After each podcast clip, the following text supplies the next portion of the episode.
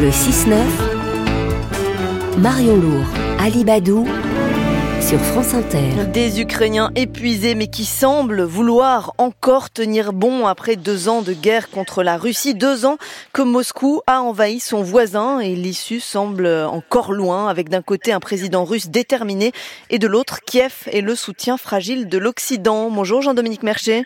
Bonjour. Bonjour. Hum. Vous êtes spécialiste des questions militaires et stratégiques au journal L'Opinion, auteur du blog Secret Défense et d'un livre tout récent, Sommes-nous prêts pour la guerre? L'illusion de la puissance française chez Robert Laffont. Euh, Jean-Dominique Mercher, les dirigeants du G7 ont, ont, réaffirmé hier leur soutien à Kiev dans une visioconférence avec le président Zelensky. Nous nous tenons fermement aux côtés de l'Ukraine, financièrement, économiquement, militairement, moralement. Là, je cite les sept grandes puissances. Alors quand on voit l'aide bloquée au Congrès américain, quand on voit les livraisons d'armes en Europe qui tardent à arriver, c'est aussi clair que ça, ce soutien? Alors le soutien politique des dirigeants du G7 est très clair. Je dirais même pour les pour l'Europe, il est de plus en plus évident, contrairement à ce que la Russie pouvait attendre. Elle pouvait attendre une lassitude des dirigeants européens. Cette lassitude n'est pas là. En revanche, vous venez de le souligner, euh, il y a à la fois un problème politique avec le Parti républicain, les Trumpistes, euh, au Congrès des États-Unis, et puis il y a effectivement les retards dans ce qu'on appelle l'économie de guerre en Europe, c'est-à-dire dans la capacité à produire des armements, enfin à produire suffisamment d'armements pour l'Ukraine. Mais la détermination politique du président actuel des États-Unis, Joe Biden par exemple, ne fait aucune question. Il est déterminé à soutenir l'Ukraine. Malheureusement, il a une opposition euh, isolationniste républicaine. Qui républicaine. Et, et, et qu'est-ce qu'on qu'est-ce qu'on peut attendre dans ce contexte de la réunion qui est prévue demain à Paris? La réaffirmation de la même chose, en fait. Il s'agit de, de, de, montrer un front uni, euh, de dire, de réaffirmer que la victoire de la Russie est une, euh, comment dire, n'est pas une option. Euh, la victoire de la Russie n'est pas, ne peut pas être une option pour la sécurité de l'Europe. Si la Russie gagne cette guerre, la sécurité de l'Europe est menacée pour une génération.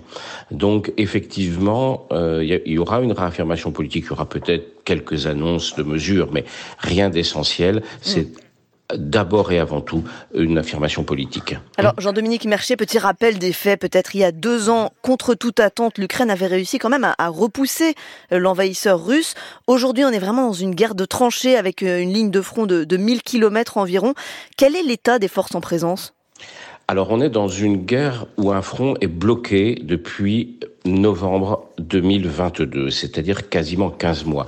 Ici ou là, il y a des avancées, mais les Russes récemment ont pris une ville, euh, mais en fait ils ont pris un champ de ruines au, au, avec des pertes colossales. Donc globalement, le front est bloqué. Ça, c'est le front terrestre. Il y a un autre front euh, qu'on qu sous-estime, c'est ce qui se passe en mer Noire et en Crimée. Là, les Ukrainiens rencontrent un certain nombre de succès, c'est-à-dire que, par exemple, ils ont forcé le blocus que la flotte de russe de la mer Noire leur avait imposé.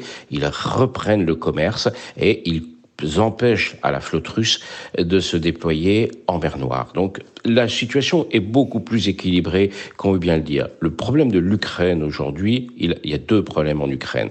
Il y a toujours l'insuffisance des livraisons d'armement euh, occidentaux, européens, et puis ils ont un débat interne à l'Ukraine sur la mobilisation. Oui. Il faut la mobilisation des gens. Il faut savoir qu'en Ukraine, on est mobilisé qu'à partir de l'âge de 27 ans. Les moins de 27 ans ne sont pas mobilisés. Et ça, c'est un choix politique euh, du président Zelensky. Et ça, c'est en débat. Est-ce qu'il faut mobiliser plus de gens? À, mon, à, mes yeux, c'est absolument indispensable parce que les militaires qui sont engagés sur le front, certains depuis deux ans, sont absolument épuisés et ils ont besoin d'être relevés comme l'armée française le faisait par exemple à Verdun. À Verdun, les gens y allaient pendant un mois et au bout d'un mois, ils repartaient et ils étaient relevés par d'autres unités. L'Ukraine n'a pas mis en place encore un système comme ça et c'est un vrai problème. Et ça, il n'y a que les Ukrainiens qui peuvent en décider. Dans l'opinion, euh, Jean-Dominique Mercher, euh, vous euh, écriviez hier ou avant-hier qu'après l'excès de confiance en 2023, un vent de pessimisme souffle sur l'Occident à la veille du deuxième anniversaire, donc hier, de l'invasion russe de l'Ukraine, et que c'est une situation qui est exploitée par Moscou dans sa guerre de l'information contre les soutiens de, de Kiev. Expliquez-nous ce paradoxe, paradoxe qui voudrait que l'enthousiasme a fait place à un pessimisme ambiant et qu'il se nourrit de quoi? De l'épuisement ukrainien, mais de notre position aussi en Occident?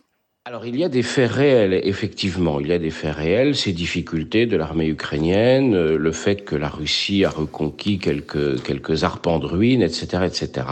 Euh, la, question évidemment du soutien américain. Ça, ce sont des faits réels. Et puis il y a l'interprétation qu'on en fait, la vision qu'on en a.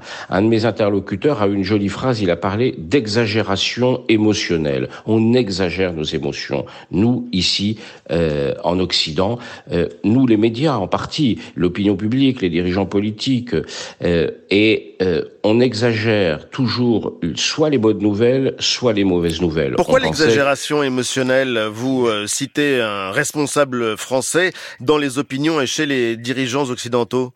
Je crois que c'est un très, c'est un problème psychologique, c'est pas un problème d'analyse on a envie, euh, on, passe par des pics d'optimisme et des pics de pessimisme. C'est, c'est pas raisonnable en fait. Voilà, on ne devrait pas faire ça, mais on fonctionne comme ça, en partie à cause de notre système médiatique. Et ça, j'en suis, j'y participe, et donc je sais très bien de, de quoi il en est. On est euh, toujours un peu trop optimiste et parfois un peu trop pessimiste. La réalité, elle est entre les deux. Ça ne veut pas dire qu'il y a des, que il faut peindre tout en rose ou tout en noir. Au contraire, il faut essayer de le faire en nuance. Et évidemment, aujourd'hui, la propagande du Kremlin se jette sur cet excès de pessimisme pour passer le message de manière assez active du fait que de toute façon la Russie ne peut pas perdre cette guerre, qu'elle va même la gagner, que l'Ukraine est un pays à moitié foutu et, et de, peuplé de nazis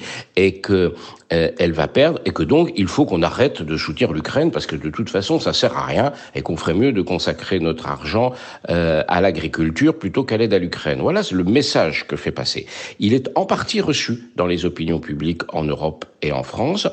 Un récent sondage disait que 18% des Français ont une bonne opinion de la Russie. C'est à la fois beaucoup, 18%, et en même temps, ça veut dire que 82% des Français hmm. ont toujours une mauvaise opinion de la Russie. Euh, il y a une autre chose qui est assez marquante dans cette guerre, Jean-Dominique Merchet, c'est qu'on ne sait pas en fait vraiment euh, combien elle a fait de morts. Alors on parle de, de 10 000 euh, peut-être morts civiles tués en Ukraine, mais on ne sait pas combien de soldats ont perdu la vie de chaque côté. C'est le grand secret. C'est le grand secret. On n'en sait rien. Clairement beaucoup. c'est ce qu'on peut dire.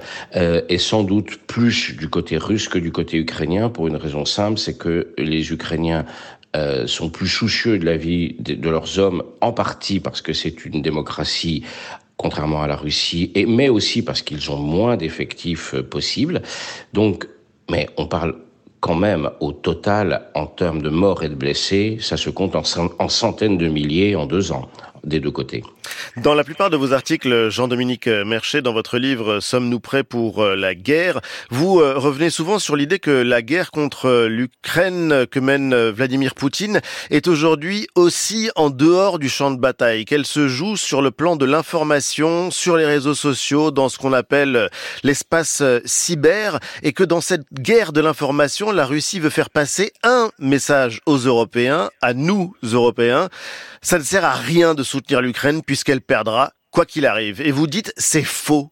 C'est une fake news, la fake news de la défaite de l'Ukraine. Qu'est-ce qui vous euh, permet de dire que c'est une fausse nouvelle? Deux choses. D'abord, euh, l'Ukraine n'a pas perdu la guerre. C'est une analyse froide. Euh, on pensait qu'elle la perdrait en trois jours au départ, et ils se battent toujours. Et si on analyse de manière rationnelle et froide la situation militaire, aujourd'hui, l'Ukraine n'a pas perdu la guerre. D'autre part, la Russie fait croire, par un récit totalement fantasmé, qu'elle ne peut pas perdre les guerres. Toute l'histoire de la Russie montre qu'elle a perdu de très nombreuses guerres. Elle a perdu la guerre de Crimée au 19e siècle, elle a perdu la Première Guerre mondiale, elle a perdu contre le Japon la, contre, en 1905. Elle a perdu la guerre de 1905, elle a perdu euh, la Première Guerre mondiale, c'est pas rien. Elle a perdu euh, la, la guerre froide, elle a perdu la guerre d'Afghanistan, etc., etc. Dans son histoire, la Russie a perdu de nombreuses guerres. On est dans le fantasme de la grande guerre patriotique de 1941-45, où la Russie victorieuse est le rouleau compresseur de l'ours russe que personne ne peut arrêter.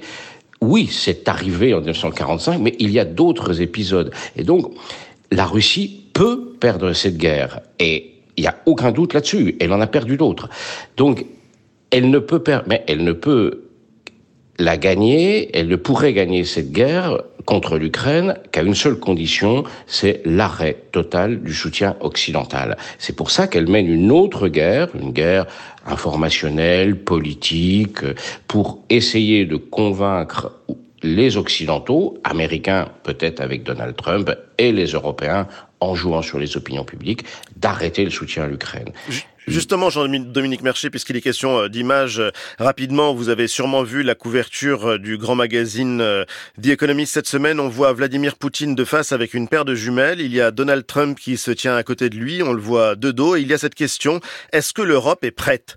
Est-ce que l'Europe est prête, Jean-Dominique Merchet, si jamais Donald Trump arrive à la Maison Blanche alors j'ai l'impression euh, que depuis quelques jours, je dirais deux semaines, pas plus, depuis les déclarations fracassantes de Donald Trump sur le fait euh, l'OTAN, euh, je, on laissera tomber nos alliés s'ils ne payent pas assez, les Européens, les dirigeants européens en tout cas, se préparent euh, il se prépare politiquement, il se prépare psychologiquement à ce qui pourrait se passer. Hmm. C'est un changement de ton assez net ces derniers jours. Moi, je l'ai enregistré avec mes, mes, différents interlocuteurs français au niveau européen. Ça change, le ton change là. Est-ce que nous avons la capacité, ensuite la capacité matérielle, hmm. euh, au-delà de la capacité politique et psychologique Eh bien, il va falloir mettre un peu de charbon dans le dans le moteur pour euh, pour avancer plus vite, mais on reste quand même nous les Pardon, en un, mot, en un mot, Jean-Dominique Mercher, 731 jours qu'elle dure cette guerre, ça peut durer combien de temps encore? Et je vais vous demander de, répondre de façon concise puisqu'on arrive à la fin de cette interview. Je vous dirais qu'en fait, elle a commencé il y a 10 ans, en 2014, la guerre. Elle peut encore durer 10 ans. Voilà. Mm. Jean-Dominique mm. Merchet, spécialiste des questions militaires et stratégiques, à l'opinion, auteur de Sommes-nous prêts pour la guerre, l'illusion de la puissance française chez Robert Laffont. Merci beaucoup de nous avoir répondu sur Inter. Merci.